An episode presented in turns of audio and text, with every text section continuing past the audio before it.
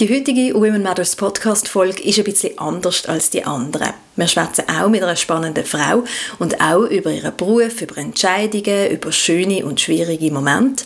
Aber wir schwätzen eben auch über das Sterben. Das Gast ist Michelle Bowley. Sie ist Psychologin und schafft seit rund 30 Jahren im Bereich Prävention und Gesundheitsförderung als Trainerin und Coach.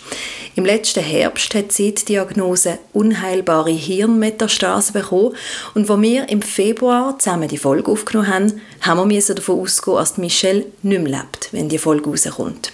Jetzt ist Sommer, also fast ein Jahr nach dieser Diagnose und Michelle lebt. Gleich nach unserem ersten Gespräch hat man bei ihr keine Metastase mehr gefunden. Der Michelle ist also noch einmal Zeit geschenkt worden und über das haben wir diesen Sommer noch einmal zusammen geredet. Die Geschichte von der Michelle Bowley, die hörst du jetzt. Zuerst die Folge, die wir im Februar aufgenommen haben und dann gerade danach das Gespräch von diesem Sommer. Und wir danken Veleda für die freundliche Unterstützung vom Women Matters Podcast mit Skin Food Geschenk für unsere Gäste.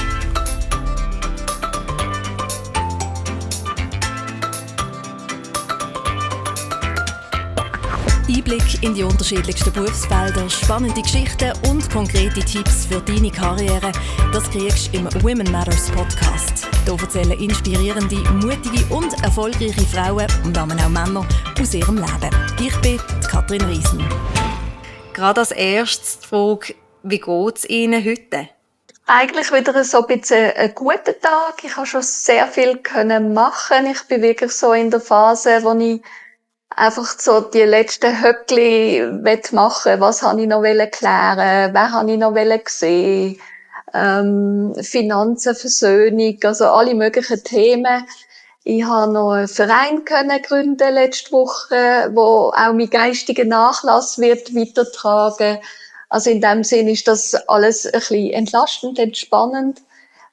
Ähm, körperlich merke ich einfach schon wieder Abbau ist. Also ich habe jetzt auch vorher gerade müssen zuerst ein bisschen schlafen. Also Pausen werden immer wichtiger. Ähm, ich muss auch Leuten sagen, ich antworte nicht mehr. Das tut mir dann sehr leid.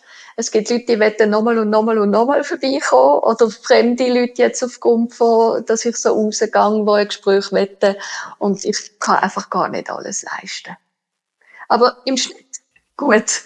Jetzt haben Sie eben im letzten Herbst die Krebsdiagnose bekommen, also die unheilbare Hirnmetastase. Ja. Die Prognose, die man Ihnen dann gegeben hat, sind sie drei bis sechs Monate. Jetzt ja. haben Sie sich aber eben keineswegs dazu entschieden, dann vielleicht aufhören zu arbeiten, nichts mehr oder viel weniger zu machen. Ganz im Gegenteil, Sie haben jetzt sogar letzte Woche nochmal etwas gegründet und auch sonst nochmal Sachen auf die Beine gestellt. Wieso haben Sie sich für das entschieden? Das ist noch spannend. Es ist gar nicht der richtige Entscheid gewesen. Das ist einfach, es ist ein innerer Trieb, dass ich jetzt noch rausgehe.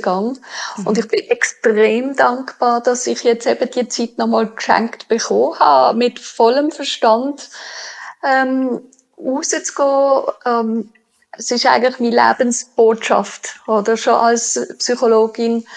Ähm, vorher habe ich mit den elf Schritten zur Stärkung von der psychischen Gesundheit eigentlich den Leuten gesagt, du kannst immer etwas für dich tun. Du kannst mhm. für dich sorgen, egal wie wild das Leben rundherum irgendwie tummelt. Ähm, wir können Kontrolle haben, wir sind nicht Opfer. Und das habe ich halt dann für verschiedene Zielgruppen gemacht. Und jetzt habe ich mich entschieden, jetzt gründe ich nochmal eine Firma. Also ich habe wirklich auch eine neue Firma, was einfach der Fokus um die letzte Lebensphase geht. Also eben, Sie haben sich nicht nur entschieden, weiterzumachen, im Prinzip so wie bisher, sondern auch ganz offen eben über Ihre Diagnose, über das Sterben zu schwätzen. Was sind so die Reaktionen aus dem Umfeld oder auch von ganz fremden Leuten? Ich bin wirklich überwältigt und so viel Wertschätzung ist mir entgegengekommen. Also, ich glaube, der, der Film, den wir ja als erstes rausgegeben haben, äh, mhm. wie ich mit dieser Diagnose unheilbar krank umgehe, ähm, hat irgendwie jetzt mehr als 9000 Views. Ich weiß ja auch nicht, wie lange denn die Leute geschaut haben.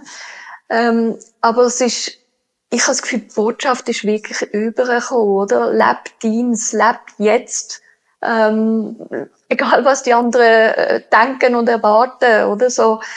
Find raus, wer du bist und dann, dann kann das Leben gelingen. Und ich habe das Gefühl, das haben die Leute gespürt. Und also ich habe mit der Zeit, ich habe verstopfte E-Mails gehabt. Also ich habe weder mehr können Mails verschicken noch, noch irgendwie bekommen. Das ist ein bisschen gelungen gewesen.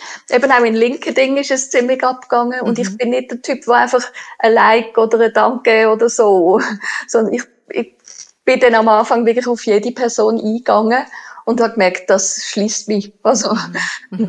wenn man ähm, das Thema äh, Engagement und Burnout, wo ich ja auch Seminar gegeben habe, ähm, dort immer wieder lernen, auch sich abzugrenzen. Also eben, ich, ich sage ja, das Leben ist ein Lernprozess bis zum Schluss und ich bin jetzt noch am Lernen bis zum Schluss. Sie haben ganz lange als Psychologin, Coach, Trainerin geschafft. Hat sich die Art, wie Sie arbeiten oder die Botschaften, die Sie ähm, haben und erzählen, mhm. haben sich die irgendwie verändert, seitdem sie jetzt die Diagnose bekommen haben? Ein Stück weit. Wie soll ich sagen, ich merke, die Leute kommen ja auch, weil sie wissen, ich bin, ich habe manchmal das Gefühl, ich bin jetzt fast zwischen zwei Welten. Also, dass nicht nur ich rede, sondern dass wirklich eine, eine höhere Botschaft redet. Also ich denke, ich bin immer schon sehr intuitiv und einfühlsam gewesen. Aber ähm, ich habe das Gefühl, es ist eine Dimension mehr, wo ich sehr sicher bin, dass das, was ich sagen möchte, stimmt. Und dementsprechend habe ich jetzt noch ein paar Einzelcoachings zum Beispiel gehabt, bin ich auch viel direktiver. Also ich kann sehr schnell einfach sagen, wenn sie überhaupt eine Veränderung. Mhm. Das hätte ich vielleicht früher noch nicht so krass gemacht. Mhm. Ich sage mir einfach, die Zeit ist schade, zack, und die Leute sind immer darauf eingegangen. Also es mhm ist wunderschön. Das, denke ich, hat sich schon ein bisschen verändert. Botschaft finde ich eigentlich nicht. Es ist mhm. immer, schaut er gut. Das finde ich ist, indem man bei sich bleibt, herausfindet, wer ist man, weiss, dass es wirklich Möglichkeiten gibt, egal wie stressig das es ist, sich gut zu schauen. Ja. Jetzt haben Sie so viele Jahre lang Leute begleitet auf Ihrem Weg. Wieso haben Sie sich damals, wenn wir jetzt mal rein noch zum Beruf zurückgehen, für das Psychologiestudium mhm. entschieden gehabt? Es gibt ja so von der Service Club, man muss Menschen mögen. Mhm. Ich glaube, das ist Grund, mhm. Grund gewesen. Also hinten dran, aber ah, ich habe schon ich glaube schon im, im Progi mir Fallfall, äh, zum Beispiel Körperspruchbücher. Ich habe einfach alles verschlungen, was um Menschen gegangen ist. Und der andere Teil ist mehr eine persönliche Geschichte. Meine Mutter hat äh, Depressionen und Angst- und Panikattacken gehabt. Und ich glaube, als Kind lernt man sehr sensibel auf alle Zeichen achten. Mhm. Und das macht einem natürlich dann auch sensibler für Zeichen von anderen Menschen. Ich glaube, das ist halt das, was einem als ganz Kleine schon in eine bestimmte Richtung führt. Und ich kann es gut mit Menschen und ich liebe Menschen und ich möchte, dass es den Menschen besser geht.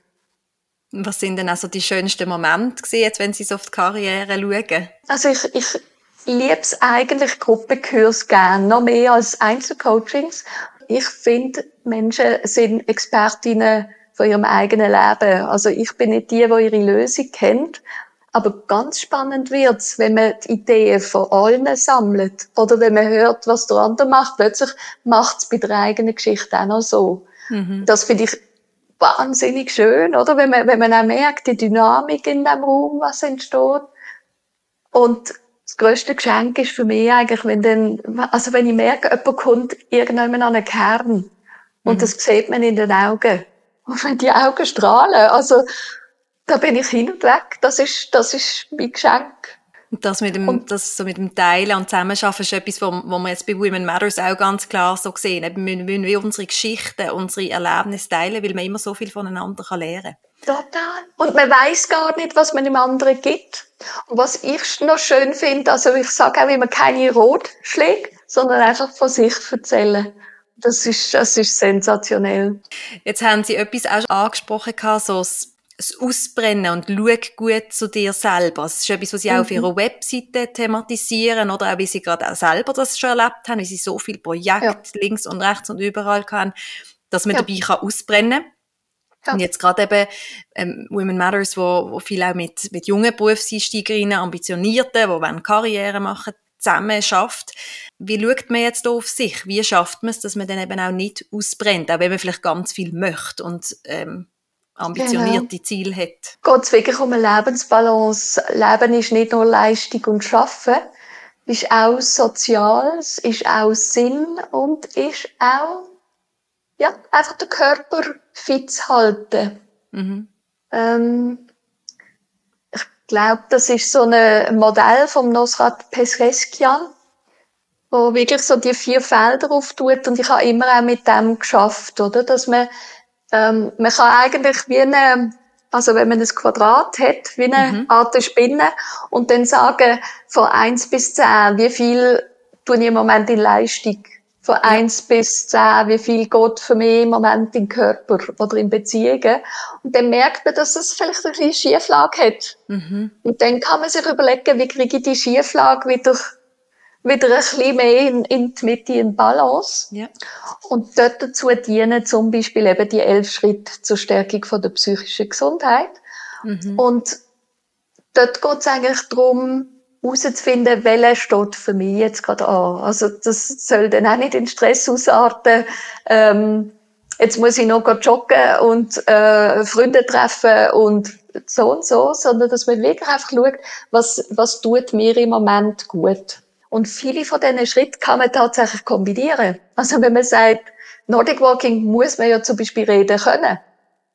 Also kommt man mit einer, also man, man macht Bewegung, man trifft sich mit einer Freundin und man ist an der frischen Luft und bewegt sich. Also da hat man ganz einen Haufen. Also einfach dort ein bisschen Kreativität. Ich sage, ich bin an einem, an einem Burnout vorbeigeschrammt. Mhm, mh. So, ja. ja. Jetzt eben die, die Botschaft, schau gut auf dich, lebe dein Leben ähm, und eben auch so Balance behalten, dass man nicht ausbrennt. Wie hat das jetzt für Sie ausgesehen, so in den letzten Monaten? Wie haben Sie gut auf sich geschaut und was haben Sie gemacht? Ja, ja, Sie sprechen da schon etwas an. ähm, also mir muss man fesseln, dass ich nicht schon am 4 Uhr aufstand.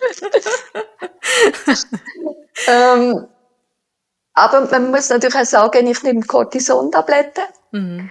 Und die geben natürlich noch zusätzlich den Push. Ob das jetzt mit Hungerattacken ist oder mit Schaffattacken. Mhm. Mhm.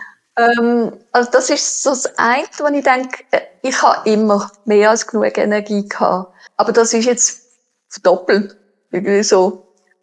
Und also ich habe vor kurzem eigentlich entschieden, hey, ich also ich bin gestern, ich gehe dann um die neun ins Bett, dann bin ich müde, ich schlafe zwischendrin. Ähm, aber statt mir ans Bett fesseln, sage ich, ja, dann tue ich halt schon ein bisschen Döckerlen am Vier. Ich versuche dann noch keine Mails absetzen, dass die Leute nicht finden, hä? ja. Aber ich mache schon einiges. Und also jetzt sage ich mir, und wenn es ein Burnout gäbe, hm, irgendwie an irgendetwas störe ich also es spielt keine Rolle mehr. Das, ich möchte einfach dort noch raus, Höckli machen. Und ich spüre ja, dass ich jetzt mehr Pause brauche und die nehme ich mir. Ich habe eine ganze Liste mir aufgeschrieben, was macht mir Freude. Also wirklich, dass, dass ich mir auch Freude gönne und suche ein bisschen dort dran um weil es nicht so einfach ist, wenn man keine Materialistin ist. Oder? Mhm. Es gibt dann Leute, die finden, schöne Schuhe oder Kleider und ich, oder? ja. also, da bin ich wirklich doch ein bisschen am Suchen, aber habe paar mhm. schöne Sachen jetzt schon wieder gefunden. Was für Sachen, ähm, Sie, haben, Sie haben angesprochen, eben die Höckli noch machen. Was für Sachen sind denn jetzt unter anderem einfach noch, noch wichtig gewesen, so in den, in den vergangenen Wochen oder Monaten? Also das Finanzielle, das ist jetzt, äh, wo ich auch viel, viel Umweg gegangen bin, muss ich sagen. Ähm, meine Pensionskasse ist äh, nicht so eine tolle beim Arbeitgeber. Ja, da bin ich beraten worden, dass ich doch schaue, dass die auf irgendeine Bank kommt. Und das ist ein ziemlicher Kampf gewesen. Ich habe auch die Stelle, wo ich Krankentaggelder bekommen habe, müssen künden. Und die haben mich da abgeraten wie wild. Und ich habe gesagt, ja, also, wenn ich nur noch bis im Februar lebe, wenn das stimmt, mhm. ähm, dann ja, macht's den Lohn, das ist äh, wenig gewesen. Ich habe ja nur wenig Prozent geschafft. Äh, auch nicht feist, die Krankentaggelder. Und die IV-Leistung habe ich natürlich dann auch den Anspruch verwirkt. Wenn ich, mhm. Also ich habe eine Zeit lang einfach gar keine Einnahmen jetzt gehabt, aber das ist ja schon seit zwei Jahren. Ich habe ja vorher schon bei der ersten Diagnose habe ich sehr viel die Fatigue, die Müdigkeit gehabt und habe einfach gewisse Sachen, die ich auf den Punkt haben müssen, habe ich nicht können zusagen, weil ich nie gewusst habe, wie fühle ich mich denn. Also von dem her lebe ich jetzt schon lange vom Ersparten. Also so die ganze Geldthematik, die hat mich jetzt sehr beansprucht. Genau, das ist so ein großer Teil gewesen. Unter anderem ist wirklich, ich bin durch mein Leben gegangen, jede Lebensphase, habe A, überlegt, wer möchte ich noch sehen. Und das ist, also, eben, es ist vielleicht nicht immer einfach gewesen für die Leute, wenn ich sage, hey, ich werde dann sterben. Mhm. Ähm, aber es hat wunder, wunderschöne Begegnungen gegeben. Also, immer, immer ein Give and Take. Also, es ist, es ist wirklich auf Augenhöhe und jedes Mal bereichernd. Ähm, und dort drin sind natürlich auch wie Geschichten aufgetaucht, wo hat es plötzlich einen Kontaktabbruch gegeben oder wo hat es sogar eine Verletzung gegeben und so. Und ähm, also das habe ich, glaube ich, die grössten habe ich jetzt können auflösen äh, wirklich mit den Leuten und meistens stellt sich so als irgendein blödes Missverständnis aus. Und ähm, dort war wirklich meine Aufforderung an alle, wenn irgendetwas nicht mehr so ein bisschen knackt, nachfragen, nachfragen, nachfragen mhm. und das Zeug nicht mit sich tragen. Und Kommunikation ist nicht, der andere muss zuerst und dann tue ich, sondern in Vorlauf gehen und dann schauen, ob der andere mit kann. Sie haben in einem anderen Interview gesagt, ich sammle Leben, ich sammle nicht Jahre. Ja. Ähm, so ein schöner Satz, wenn ich finde, so eine schöne Botschaft. Haben Sie nie aber Angst vor dem Sterben? Nein, kein Moment. Wirklich kein Moment. Ich habe aber auch ein inneres Bild für mich. Ich habe meine Mutter beim Sterben begleitet. Damals, also noch Ende Studium und habe damals ganz viele Bücher über das Sterben gelesen und ganz, ganz viel meditiert. Mhm. Und da habe ich mein inneres spirituelle Bild gefunden. Und ich denke, das ist meins. Und ich glaube, jede Person hat ein anderes. Aber das hat so eine Kraft gehabt. Ich bin einfach zuversichtlich, dass, dass das ist. Oder etwas anderes Gutes. Ist eigentlich egal. Aber ich, ja, einfach keine Angst, keine Sekunde. Ähm, mein Mann ist Muslim. Mhm. Und habe ich gedacht, das kann doch gar nicht sein, oder? Die haben andere Bilder, jetzt mindestens, wenn man geprägt ist. Und habe gefunden, du machst dir etwas vor und das kann doch gar nicht sein. Und so, willst du nicht doch jetzt noch auch Muslima werden? Das ist bei uns nicht oft ein Thema gewesen, aber seine Verwandten haben immer wieder eingeladen, sich doch auch. Und wir haben wirklich geheiratet, jedes darf seins. Und dann, ähm, habe ich einfach gefunden, hey, weißt du was? Du darfst die Glauben haben, völlig okay. Du darfst sogar mit meinem Körper dann machen, was du als Muslim machen möchtest. Ich meine, ich bin dann ja innen da. Mhm. Ähm, aber ich glaube an das und das ist unzerrüttbar. Und seitdem diskutieren wir das so gar nicht mehr. Hm. Das finde ich natürlich auch noch schön, dass über die Religionen einfach letztendlich geht zum Leben und Sterben. Also, mhm.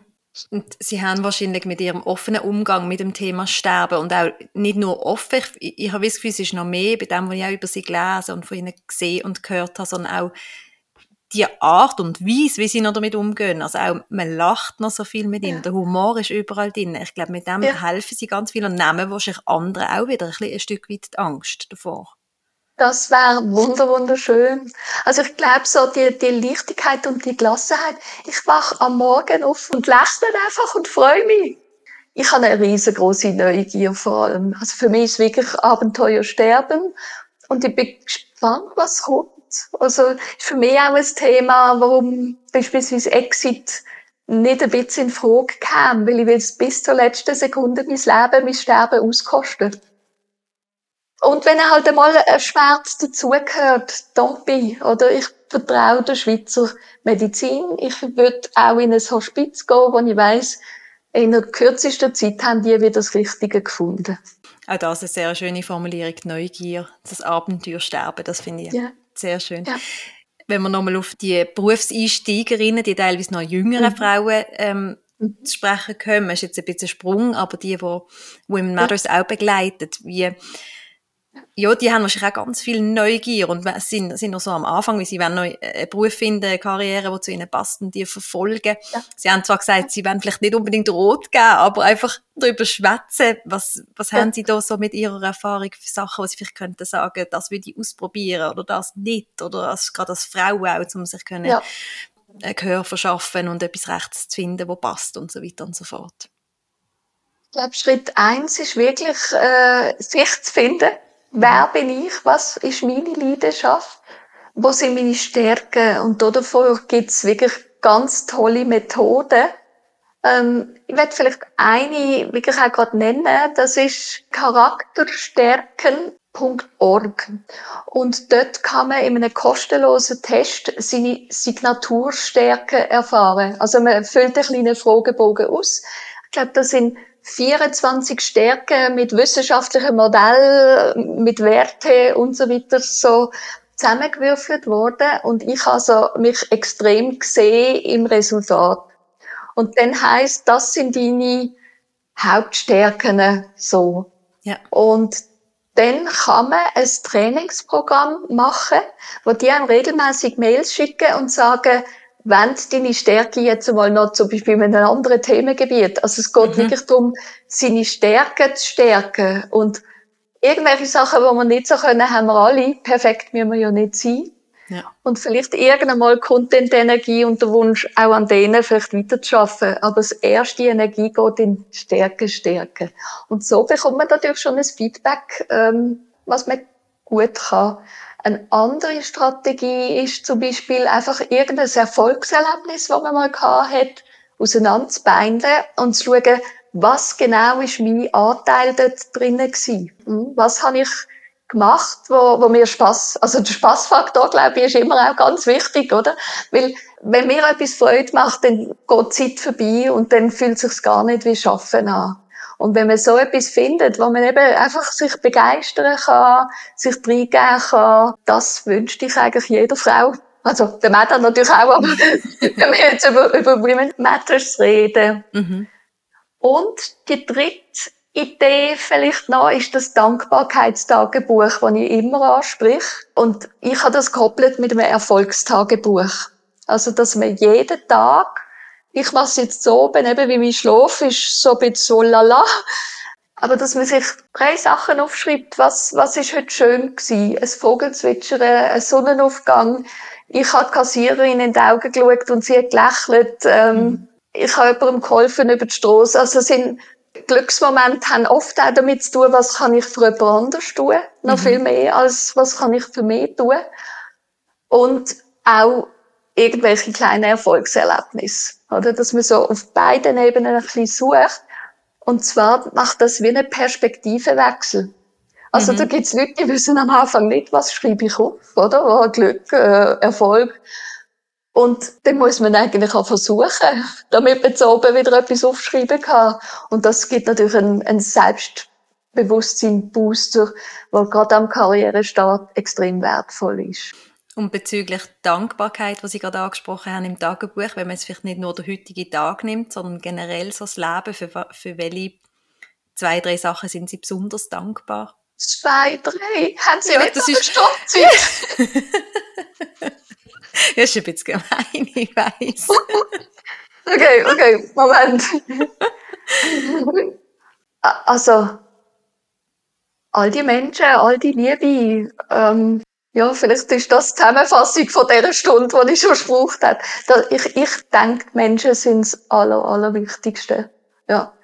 Manchmal habe ich das ein bisschen vernachlässigt, weil ich ja eben auch so viel geschafft habe. Wenn man jetzt am, am Tod über etwas bereuen müsste reden, habe ich angeschaut, ist zuerst nicht als Reue gekommen, aber je mehr ich es auch sehe, auch, auch jetzt, mein Partner findet immer, alles andere ist wichtiger oder? Weil ich wirklich sage, hey, nein, weißt du, dann habe ich Podcast, könntest du dann bitte weg sein und, und, und, oder? Das ja. ist nicht einfach in meinem Umfeld gewesen. Aber das finde ich, ja, ich bin, für mein Leben bin ich dankbar. Und das ist, glaube ich, wirklich auch das, was wir, ja, alle wann, dass wir das können sagen schlussendlich. Ähm. Absolut. Und da bin ich drin katapultiert worden. Da bin ich also vor der Diagnose, glaube noch nicht gewesen. Aber ich habe vieles dafür vorbereitet, meinte ich.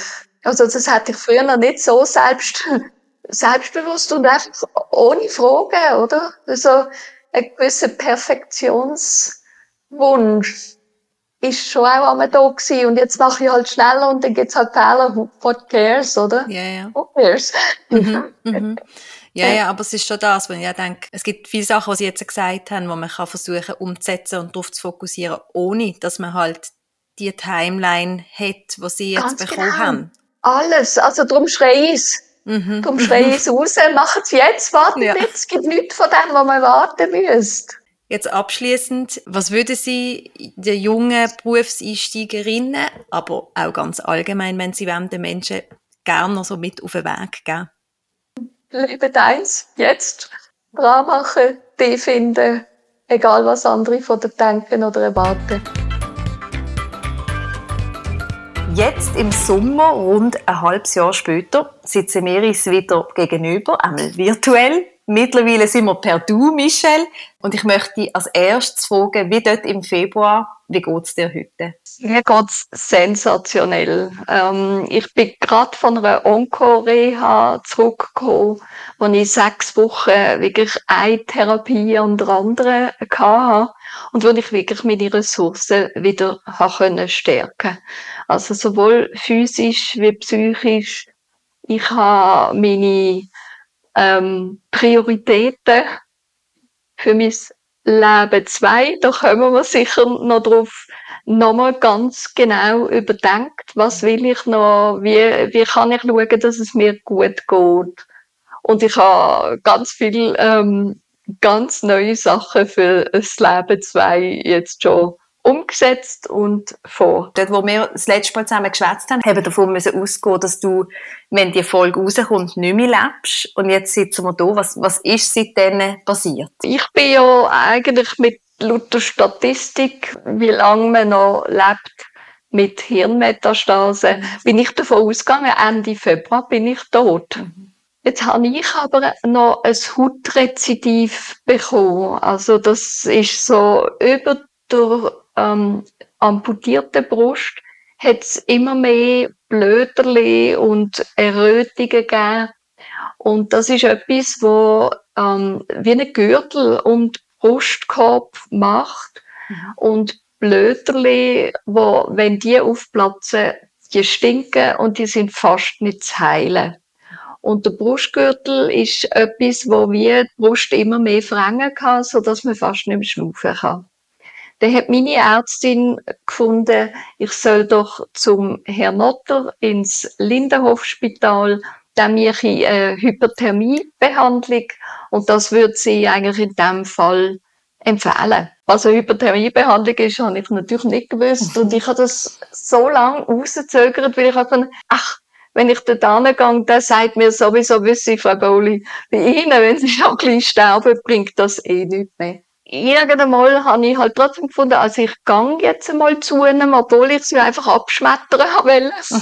und der hat das sensationell gemacht, wie ich mir eigentlich ein Arztgespräch wünsche. Der hat einfach zuerst gefragt, ja, Frau Bauli, wer sind Sie, wo kommen Sie her? Warum sind Sie so skeptisch gegenüber äh, noch einmal Röntgen? Und ich habe ihm können sagen, wie ich gelitten habe beim, bei dem Röntgen wo es um einfach nur die Stabilisierung von der Hirnmetastase gegangen ist. Ich habe dort wirklich gedacht, ich stirb. Und er hat mir einfach erklärt, was die Hyperthermiebehandlung ist. Da wird einfach die Stelle, wo man dann bestrahlen will, auf 43 Grad erwärmt.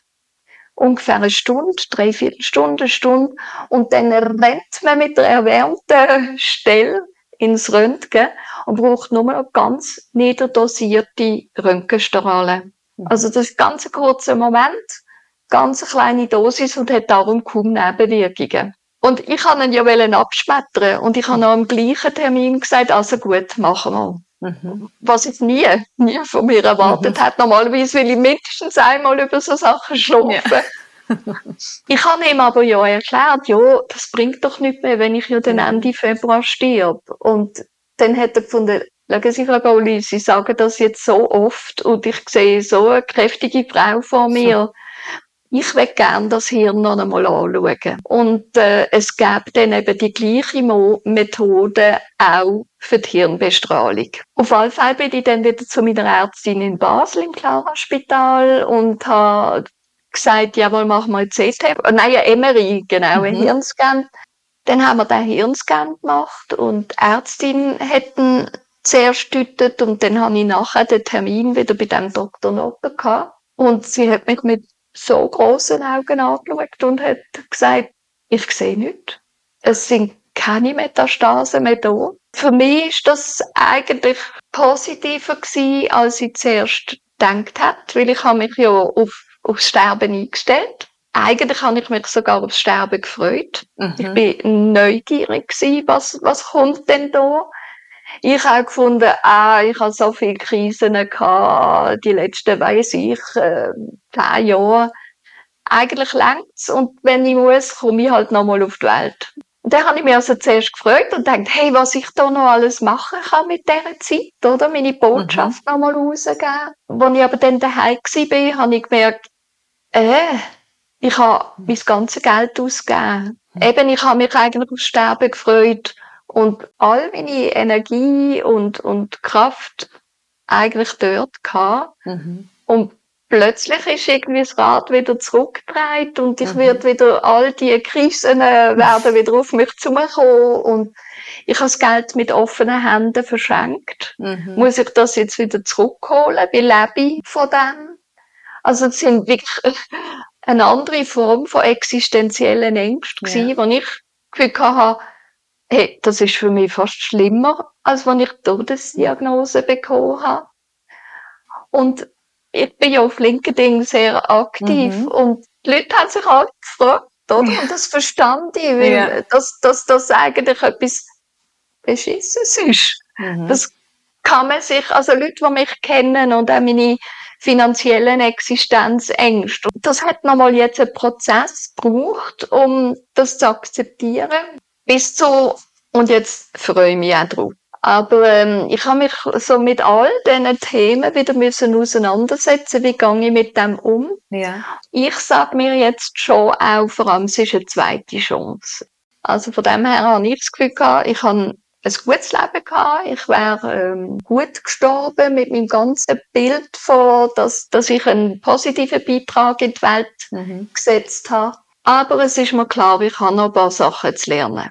Ja. Das ist zum Beispiel der Umgang mit dem Geld, oder? Dort gelassener zu werden, Vertrauen zu haben, für mich einzustehen. Also ich bin jetzt schon diesen Themen begegnet und ich habe das Gefühl, ich gehe sie viel bewusster an. Gerade das für mich selber einstehen. Ich habe ja ganz viele Versöhnungen gemacht, wo ich gemeint habe, ich sterbe. Mhm. Und habe das so was von entlastend gefunden. Und ich merke jetzt einfach, ich will keine Versöhnungen mehr am Schluss, sondern die finden immer sofort statt. Also teilweise auch mutig, also Leute, die hierarchisch äh, weit über mir stehen, wo ich einfach sage, ich will, ich will nochmal die Situation anschauen, das äh, hat mich verletzt oder, oder was auch immer die Situation ist. Und das finde ich einfach, ich habe die Chance, nochmal etwas zu lernen und vielleicht nochmal reifer zu sterben. Jetzt spule ich nochmal ein bisschen zurück, aber gleich, wo sie ja. dir gesagt haben, sie sehen nichts mehr, hast du das von Anfang an geglaubt? Ja, das ist eine gute Frage, genau. Ich bin dann, habe noch ein zweites Mal die Diagnosestellung auch bekommen beim Dr. Notter. Und ich bin natürlich dort an und habe ha mir gesagt, ey, Kontrastmittel hat nicht funktioniert, oder? Mhm. Ähm, also ich habe alle Varianten dann abgecheckt, zuerst ist noch Hä? Ja. Irgendwie, oder? Und er hat gesagt, ähm, man sieht einfach nichts mehr. Also weder die Großen im Kleinhirn noch die anderen. Ja. Und ich habe dann immer wieder gesagt, aber ich meine, ich habe im Hintergrund all die Symptome, mir ist es ja immer schlechter gegangen. Mhm. Ich bin immer bückter und mit dem Rollator und wirklich auch Schmerzen und, und alles. Und er hat dann gefunden, der Druck ist schon ein Erinnerungssymptom. Er hat mir gesagt, es ist inoperabel, unheilbar. Mhm. Und man hat mir Bestrahlung nur als Lebensqualitätsangebot ähm, gemacht. Und ich habe mir ja auch dreimal also Beratungen geholt, äh, ob ich die mache. Ärzte sagen aber jetzt, nein, die Bestrahlung ist eigentlich das, was die Metastasenrückbildung gemacht hat. Und ich finde natürlich, ich habe so, also ich habe alle psychologischen Konzepte, die ich kenne, habe ich angewendet mit mhm. mir, oder? Ich bin der Meinung, es ist der Blumenstrauß von ja. positiven Aktivitäten, wo wir alle ich bin eher in einem Heim gewesen. Also ich bin oft mhm. irgendwie am Morgen aufgewacht mit einem Lächeln im Gesicht, oder? In, in dieser Zeit. Das habe ich nicht mehr so. Jetzt bin ich wieder wirklich einfach im Leben mit allen Herausforderungen, mit allem, was schön ist. Mhm. Aber ich, ich, ich finde, das Leben ist eigentlich wirklich der Lehrplatz bis, bis zum letzten bis Atemzug. Und da hat's beschissene Sachen und da hat's wunderschöne Sachen und alles gehört dazu und ich will es einfach mhm. alles so annehmen, wie es, wie es ist. Aber eben, jetzt hat's natürlich riesige Konsequenzen. Mhm. Auch ob jetzt das Finanzielle, kann jetzt ein IV zugesprochen mhm. bekommen, ist aber sehr klein. Also ich, ich werde nochmal müssen schauen, also Ausgaben und Einnahmen. Also ich werde wieder arbeiten. Ja, ich werde auch wieder meine Dienstleistungen verkaufen. Ja, ich freue mich schon wirklich, dass ja, das Leben geht einfach wieder los. Ich habe Krebs im Körper. Das mhm. ist ganz klar. Äh, ich habe eine CT gemacht über mhm. den ganzen Körper und dort werde ich erfahren, was ist aktiv. Also meine Blutwerte sind sensationell jetzt, hm. dank der Reha, denke ich. Aber der Tumormarker ist gestiegen. Also von hm. dem her, ich denke, ich, ich werde immer mit der Endlichkeit im Bewusstsein leben. Und eigentlich finde ich, das müsste jeder. Weil es macht das Leben so reich und so intensiv. Du hast ja zum Beispiel das schöne Zitat mal nicht mehr gesagt, dass ich sammle Leben und nicht Ja. Gilt das immer noch? Ja, Total. Ich merke auch, also ich finde es schön, wenn Leute, die auch von einer lebensbedrohlichen Krankheit betroffen sind, äh, irgendetwas Hilfreiches finden in dem, was ich mhm. von mir erzähle. Aber eigentlich ist es für jeden Menschen mhm. in jedem Alter, weil wir wissen es wirklich nicht. Volle Pulle leben, immer. Ja. Und mhm. Dienst, also das stimmt eben auch immer noch. Und je früher, desto besser. Was steht für dich jetzt so an? Eben, du hast gesagt, oder, mit dem Geld hast du Geld verschenkt. Du musst irgendwie ja. auch wieder Geld verdienen. Du hast ein, Buch angesprochen. Was gibt es für Projekte, ja, genau, wo bei dir kommen? Genau. Also was ganz cool ist, ich habe ich hab wirklich ganz tolle Freundinnen und Freunde. Mhm. Und eine Freundin hat mit mir so einen Fünfjahresplan errechnet, so einen mhm. Survivor-Plan sondern dass man einfach sagt, das Geld, ich habe ja zum Glück noch das Pensionskassengeld ja. rausgelöst. Und das wird die nächsten fünf Jahre länger. Und dann habe ich, also ich, ich habe das mehrmals, ich bin ja so schlecht im Rechnen oder oh, ich auch. und so. Oh, habe ich immer wieder und dann wirklich auch Fachstellen aber gefragt, mache ich einen Deck. Hey, aber das hat mich so beruhigt. Und die Fünfjahresquote ist ja bei Krebs, wo man sagt, dann lebt man länger. Ja. Und da sage ich mir, dann kann ich entweder wieder auch verschaffen oder Geld spielt eh keine Rolle mehr auf dieser. Welt oder äh, mhm. niemand mehr kann sich Brot leisten. Mhm. Wir helfen einander alle. Also, was auch immer. Also, fünf Jahre mhm. voraus kann ich gar nicht schauen, aber es hat mich unheimlich beruhigt. Einfach so mal jetzt von der finanziellen Seite.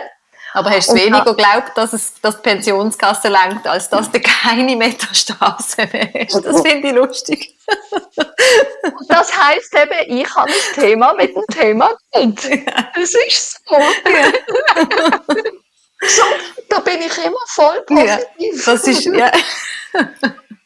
Aber das gibt dir jetzt eine gewisse Sicherheit und eben dann nimmst du schon wieder Projekte in Angriff. Genau, und ich sage mir aber auch, also ich will das nicht einfach so knapp kalkulieren, damit es lenkt, sondern ich will leben. Und ich habe mir jetzt ein wunderschönes Hobby zugelegt. Und zwar ist das ein kleines Hündli. Das ist ein grösseres Projekt Und am 22. August fange ich an, mein Buch zu schreiben. Mhm. Und zwar gibt es ein geniales ähm, Kulturprojekt, das heißt Edition Unique.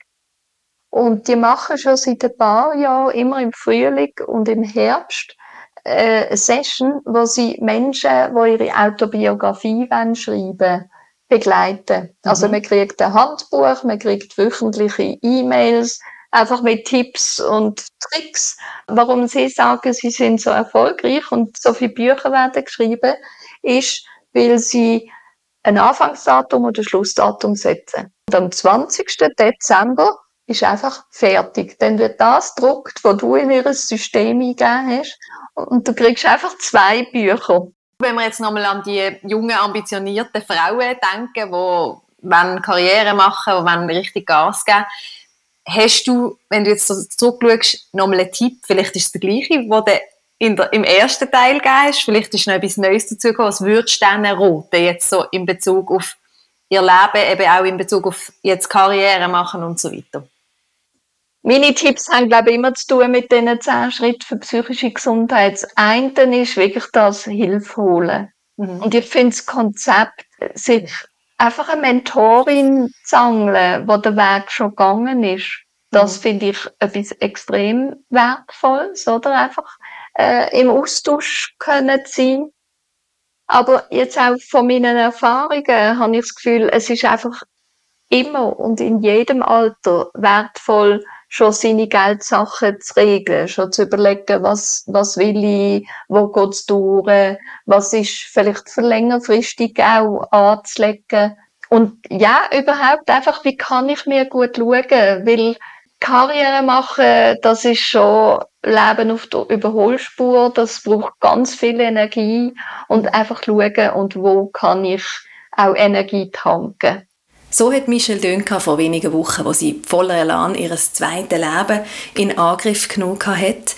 Aber es ist und bleibt eine Achterbahnfahrt für sie, weil nur wenige Tage nach unserem zweiten Gespräch hat Michelle Bowley erfahren, dass sie wieder neue Metastasen hat. Ich habe ihr dann geschrieben und gefragt, ob ich noch etwas ergänzen beim Podcast oder ob sie noch etwas möchte ausrichten und sie hat geantwortet, aufgeben ist keine Option. Ich habe keine Kontrolle über den Krebs, das ist offensichtlich, aber ich kann entscheiden, wie ich mich damit fühle und wie ich damit umgehe. Mir ist wichtig, den Schmerz, die Wut, die Trauer zu spüren, mich dann jedoch nicht darin zu suhlen, sondern zu schauen, was ich dazu beitragen kann, mein Leben trotzdem zu leben und womöglich auch zu genießen. Danke, Michelle, für deine Worte, für deine wertvollen Einblick und alles, was du uns mit auf den Weg gegeben hast. Und alles Gute.